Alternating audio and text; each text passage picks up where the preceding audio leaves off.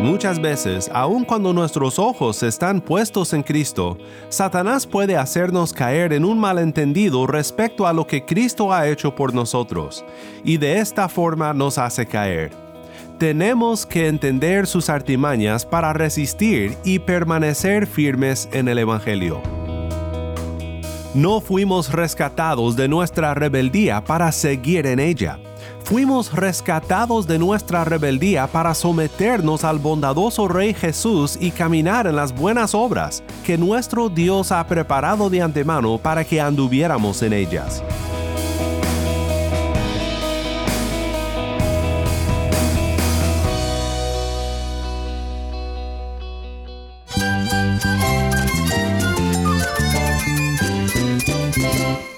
Cristo es la esperanza. Cristo es mi Señor y mi Salvador. Cristo ha transformado mi vida. Cristo es la viña. Separado de Él, nada puedes hacer. Cristo es el camino, la verdad y la vida. Jesús es mi todo. El único descanso, la única paz verdadera es con Jesucristo. Estás escuchando a El Faro de Redención. Cristo desde toda la Biblia para toda Cuba y para todo el mundo.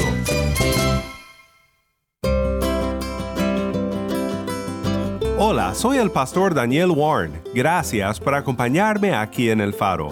Estamos en una serie que hemos titulado Remedios Preciosos contra las artimañas de Satanás. Satanás tratará de desanimarnos en el camino. Querrá desenfocarnos de la gran verdad de que Dios envió a su Hijo a morir por todos los seres humanos, pero no lo conseguirá. Hoy quiero que escuchemos con cuidado lo que la palabra de Dios dice acerca de nuestro deber como cristianos y cómo Satanás tuerce el Evangelio para que malentendamos la obra de Cristo para redimirnos y el propósito de Dios en enviar a su Hijo al mundo para rescatarnos. Si tienes una Biblia, busca 2 de Samuel capítulo 23 y quédate conmigo para ver a Cristo en su palabra.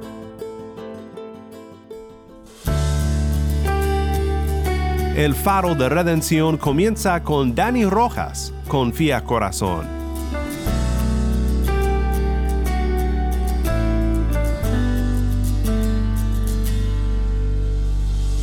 Porque te abates, alma mía, y te turbas dentro de mí.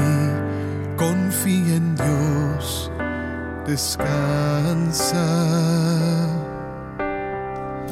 porque suspiras corazón, hay esperanza, vive en ti, escucha su voz, ten confianza. Cuando menos lo esperes, tú verás cómo Él viene. Súbitamente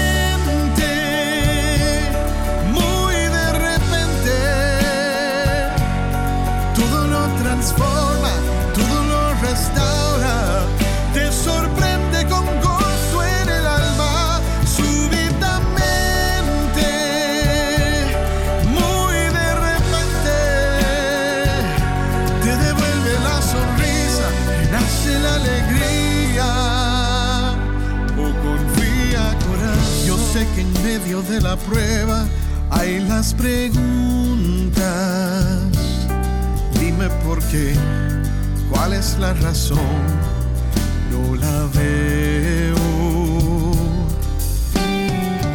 Pero hoy declaro en alta voz, Padre, yo creo que lo que viene es para bien, es tu bendición, es mi consuelo.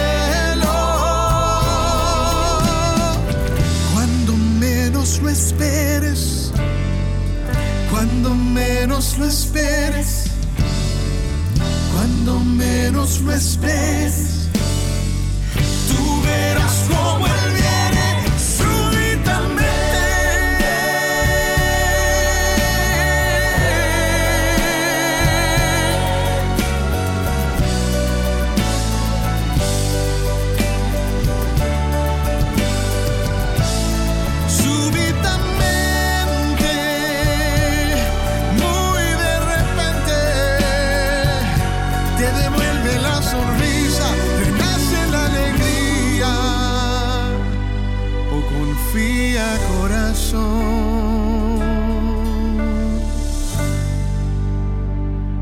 Confía corazón, canta Danny Rojas. Soy el pastor Daniel Warren y esto es el faro de redención.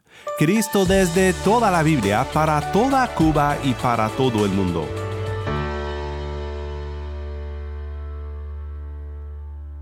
Continuamos hoy con una consideración de cómo Satanás nos desvía con sus artimañas para evitar que cumplamos con el deber cristiano.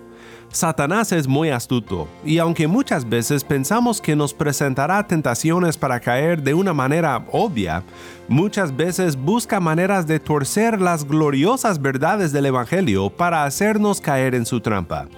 Una manera por la cual Satanás nos tienta es con una comprensión errónea del Evangelio.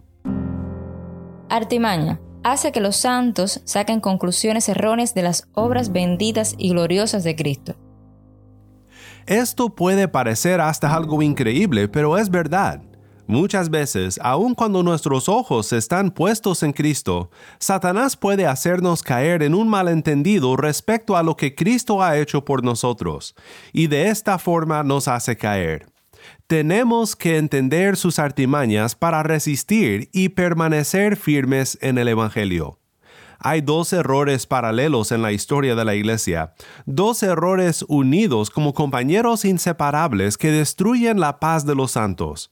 Por un lado, tenemos el legalismo, esta idea de que tienes que merecer el favor de Dios tratando de ser muy buena persona, ocupándote siempre con las buenas obras, sirviendo a Cristo sin falla alguna, para así de alguna forma merecer entrar en la presencia de Dios. Esta es una mentira del diablo de la cual hemos hablado ya en esta serie.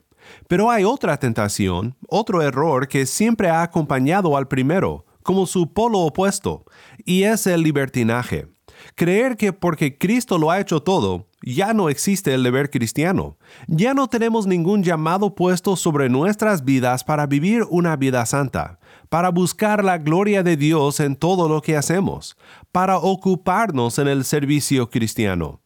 Este error del libertinaje es la artimaña a la cual Thomas Brooks se refiere aquí. Satanás hace que los santos saquen conclusiones erróneas de las obras benditas y gloriosas de Cristo. Quiero que consideres cómo Brooks elabora esta artimaña tan sutil pero tan efectiva de Satanás. Brooks escribe lo que Satanás hace de la siguiente manera. Por ejemplo, dice Brooks, Satanás dirá que ya que Cristo lo ha hecho todo por nosotros, no nos queda más que gozarnos. Nos ha justificado perfectamente, cumplió la ley, satisfizo la justicia divina, apaciguó la ira de su Padre, y ha ido al cielo para prepararnos un lugar. Mientras tanto, intercede por nosotros. Por eso, dice Satanás, bien puedes dejar de orar, arrepentirte y escuchar la palabra. Satanás ha apartado a miles de cristianos de los cultos al hacer que lleguen a esta clase de conclusión extraña, triste y descontrolada, empleando las obras excelentes del Señor Jesús a favor de sus amados. ¿Te das cuenta de cómo Satanás ha torcido el Evangelio usando esta artimaña? Cuando Satanás sugiere que nuestra justificación niega la necesidad de andar en buenas obras, su argumento a nuestra alma corre en contra de la palabra de Dios. Considera, por ejemplo, Efesios 2, 8 al 10, que dice de la siguiente manera. Porque por gracia ustedes han sido salvados por medio de la fe, y esto no procede de ustedes, sino que es don de Dios, no por obras, para que nadie se gloríe, porque somos hechura suya, creados en Cristo Jesús para hacer buenas obras, las cuales Dios preparó de antemano para que anduviéramos en ellas. No fuimos rescatados de nuestra rebeldía para seguir en ella. Fuimos rescatados de nuestra rebeldía para someternos al bondadoso Rey Jesús y caminar en las buenas obras que nuestro Dios ha preparado de antemano para que anduviéramos en ellas. Creo que nos ayudaría mucho si tomamos un paso hacia atrás para considerar esto en el contexto del plan que tiene Satanás. Efesios 2.10 habla del fin por el cual somos salvos. Somos salvos por la libre gracia y por sola gracia, para que andemos en buenas obras. En otras palabras, para que vivamos como fuimos creados para vivir. Fuimos creados para dar gloria a Dios en todo. Y el plan de Satanás desde el comienzo ha sido el de arruinar al hombre y desviarle por mentiras, artimañas y ardides del buen plan de Dios para él. Antes de continuar, quiero que escuches de nuestro hermano Raciel en La Habana, quien nos acompaña con una reflexión sobre este tema. Una de las obras benditas y gloriosas de Cristo que hizo por nosotros fue el morir en la cruz, por causa de nuestros pecados. Eso trajo consigo la salvación para todo aquel que cree en Él primeramente. No cabe la menor duda de que esto fue un plan perfecto y maravilloso de nuestro Dios. Un regalo inmerecido una dádiva de Dios. Pero existe el archienemigo de nuestras almas que por medios de artimañas, engaños, mentiras y vanas sutilezas se ha encargado de hacer que los santos saquen conclusiones erróneas en cuanto a esta obra tan bendita y gloriosa. Uno de los métodos del diablo es tratar de llenar las mentes de dudas, confusiones, incertidumbres e interrogantes en cuanto a este tema tan importante. Satanás intentará sembrar duda, pero no lo logrará. Tratará de desanimarnos en el camino, de desalentarnos. Querrá desenfocarnos de la gran verdad de que Dios envió a su Hijo a morir por todos los seres humanos, pero no lo conseguirá. Porque la verdad de Dios siempre prevalecerá.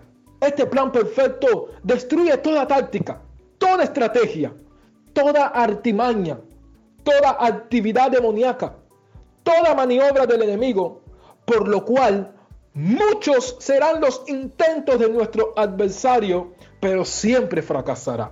Pero la buena noticia es que existe un remedio santo para todas esas conclusiones erróneas. Y es que las sagradas escrituras dan testimonio de lo que Cristo hizo por nosotros en la cruz. ¿Acaso ese hecho no es glorioso? ¿No es motivo de gozo y alegría? Este remedio nos debería de animar, motivar e impulsar a ver la realidad de Dios en cada uno de los santos. Su amor, su misericordia, su gracia son valores medicinales que nos hacen entender que lo que hizo el Hijo de Dios por nosotros no solamente satisfizo la justicia divina del Padre, sino que también apaciguó la ira de Dios sobre nuestras vidas. Esta obra tan gloriosa aportó muchos beneficios. Hizo que nuestros pecados fueran borrados, que nuestras transgresiones fueran olvidadas, nos dio valor, dignificó nuestras vidas, nos hizo nuevas personas.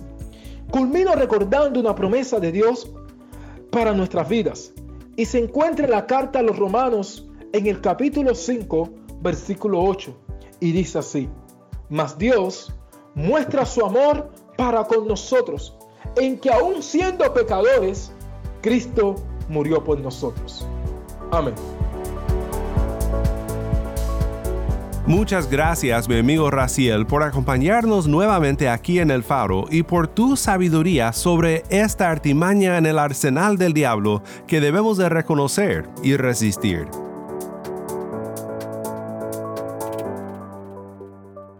Pensemos juntos ahora sobre tres remedios preciosos que nos ofrece Thomas Brooks en su libro Remedios Preciosos contra las artimañas de Satanás. Remedio meditar en las escrituras que plantean el deber cristiano, tanto como las que hablan de las cosas gloriosas que Cristo ha hecho por nosotros. Hay un pasaje que quiero considerar contigo en un momento, un pasaje un poco inesperado en cuanto a nuestro deber cristiano, pero antes considera lo que Brooks nos recuerda respecto a nuestro deber como cristianos de mirar a Cristo y también lo que Cristo nos ha llamado a hacer. Dice Brooks, es triste y peligroso usar ambos ojos para mirar nuestra dignidad y privilegio sin contemplar los deberes y el servicio. Debes fijar un ojo en las obras excelentes de Cristo a tu favor para fomentar el amor puro de Cristo en tu corazón y el gozo que pone a Cristo por encima de todo, y que es todo para ti, y fijar el otro en aquellos servicios y deberes que la Escritura exige de los que han recibido la bendita obra de Cristo. El punto de Brooks aquí es, por un lado, que no debemos de obviar los muchos pasajes que hablan del deber cristiano a favor de solo contemplar a Cristo. Y por otro lado, que ambas cosas deben de permanecer en vista, tanto Cristo como nuestro deber cristiano. Quiero que escuches un pasaje del Antiguo Testamento que nos habla de cómo contemplar a Cristo nos motiva a buscar maneras para servirle y para ser fiel en nuestro deber cristiano. Descendieron tres de los treinta jefes y fueron a David en la cueva de Adulam al tiempo de la cosecha, mientras la tropa de los filisteos acampaba en el valle de Refaim. David estaba entonces en la fortaleza, mientras la guarnición de los filisteos estaba en Belén. David sintió un gran deseo y dijo, ¿Quién me diera beber agua del pozo de Belén que está junto a la puerta? Entonces los tres valientes se abrieron paso por el campamento de los filisteos y sacando agua del pozo de Belén que estaba junto a la puerta, se la llevaron y la trajeron a David. Pero él no quiso beberla, sino que la derramó para el Señor, y dijo, Lejos esté de mí, oh Señor, que yo haga esto. Beberé la sangre de los hombres que fueron con riesgo de sus vidas. Por eso no quiso beberla. Estas cosas hicieron los tres valientes.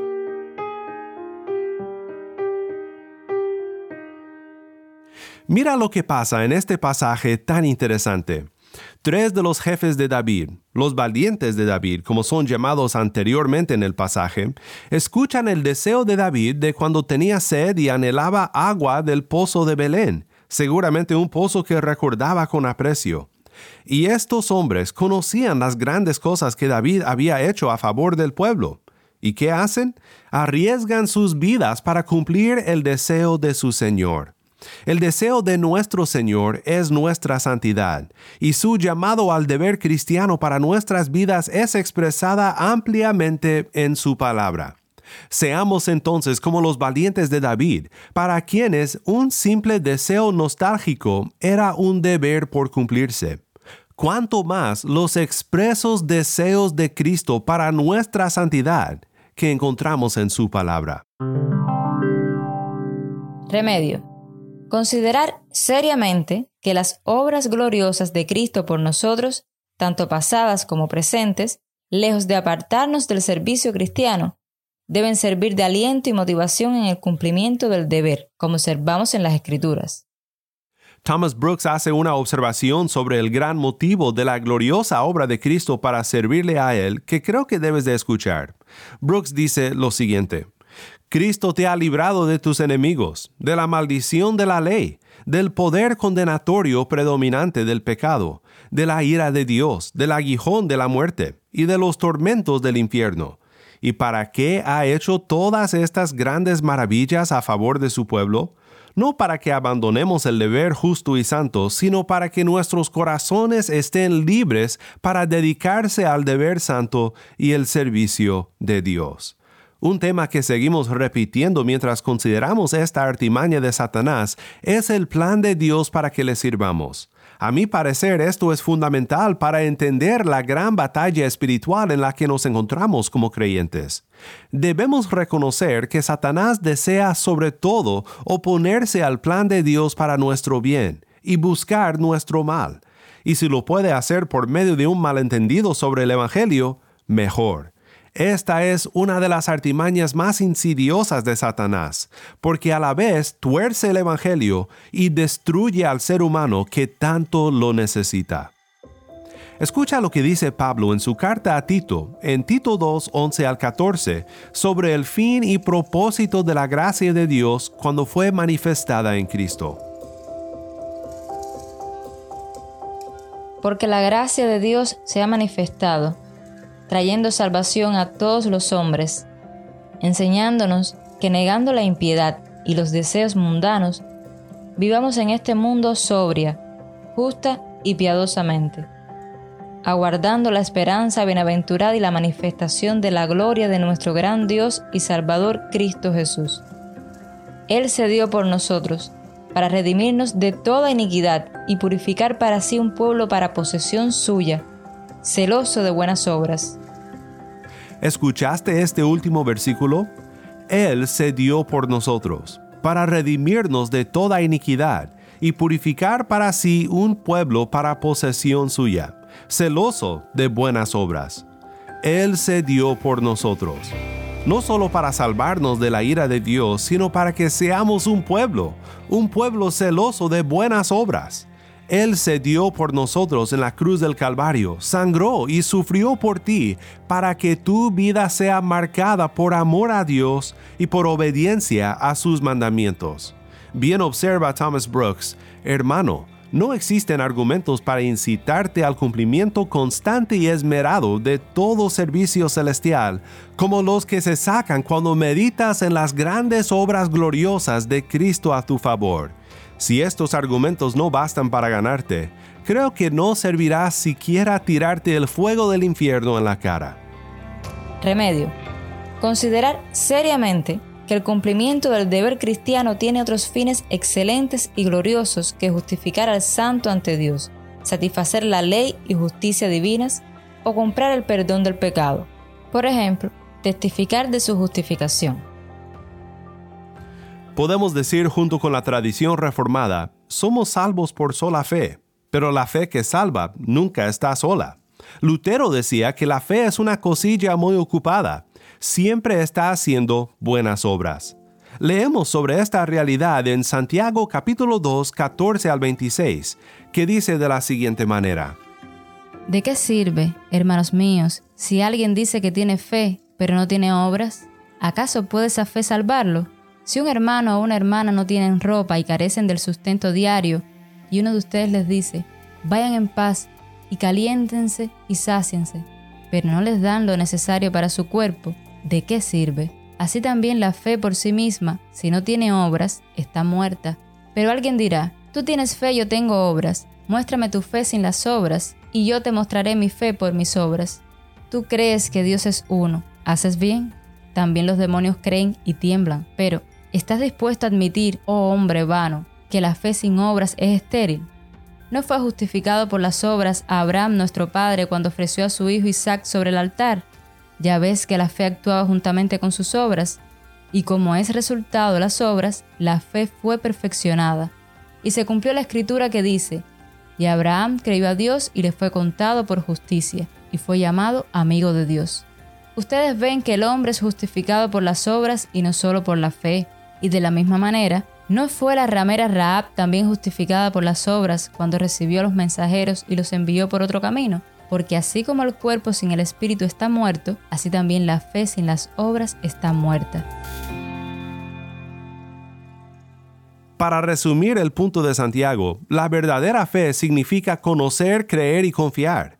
Y las obras de Abraham completan la fe no como si añadieran algo que le faltara a la fe, sino que comprueban que estos tres elementos se representaban. Así también con nuestra obediencia y nuestras buenas obras. Nuestras buenas obras, en particular las buenas obras que nos cuestan, proceden de nuestra profunda confianza en las promesas de Dios.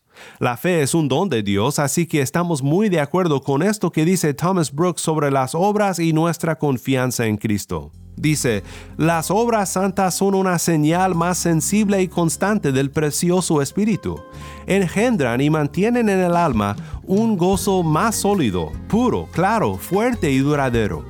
Hermano, si quieres tener la prueba constante y bendita de tu comunión con el Padre y el Hijo, de la verdad de la gracia y de tu felicidad venidera, asegúrate de persistir en el servicio cristiano y no dar la espalda al deber santo.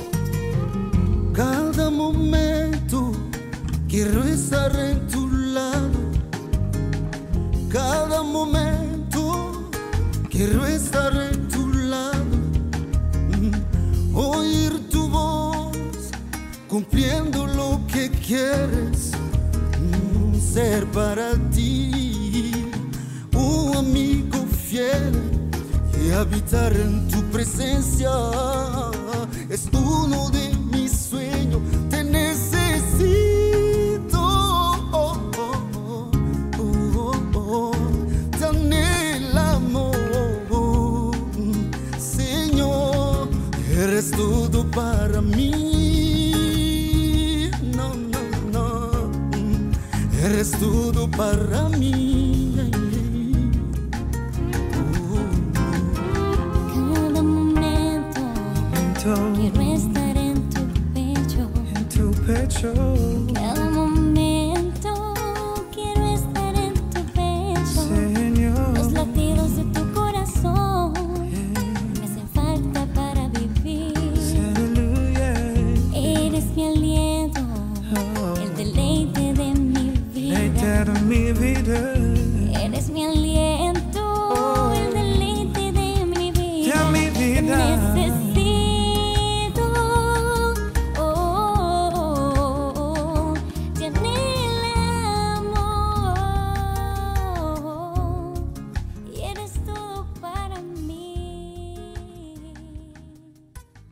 Cada momento canta Fabricio y Cursi. Soy el pastor Daniel Warren y esto es el faro de redención.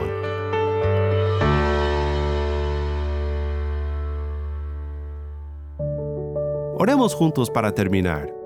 Padre Celestial, gracias por este tiempo en el que hemos recibido tanta instrucción de tu palabra. Sé que mi alma lo necesitaba.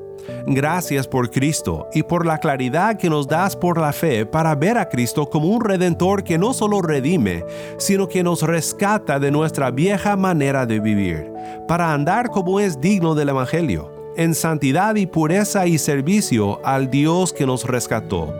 Te alabamos porque tu plan para nuestras vidas es un plan para nuestro bien y nunca será vencido por nuestro enemigo, porque tú eres fuerte y fiel y la victoria es tuya.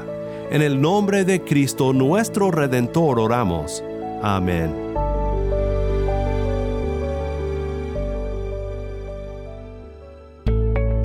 El Faro de Redención como programa radial fue ideado para Cuba, pero ha crecido a un nivel global y si estás en sintonía fuera de Cuba, te agradezco por pasar estos tiempos con nosotros estudiando temas que nos fortalecen en nuestro caminar cristiano.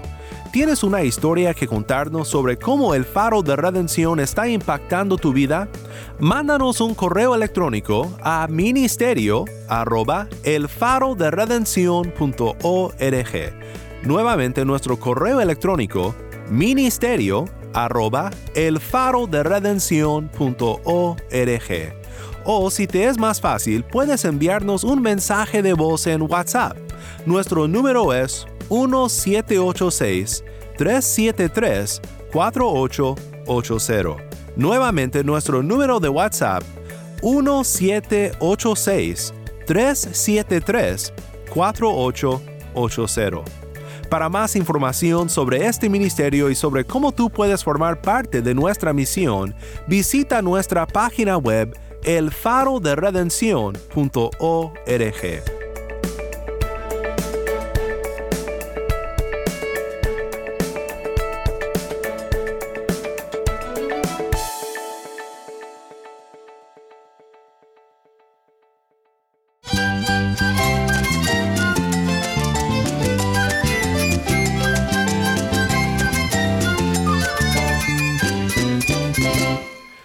el pastor Daniel Warren. Te invito a que me acompañes mañana en esta serie Remedios Preciosos contra las artimañas de Satanás. La luz de Cristo desde toda la Biblia para toda Cuba y para todo el mundo, aquí en el faro de redención.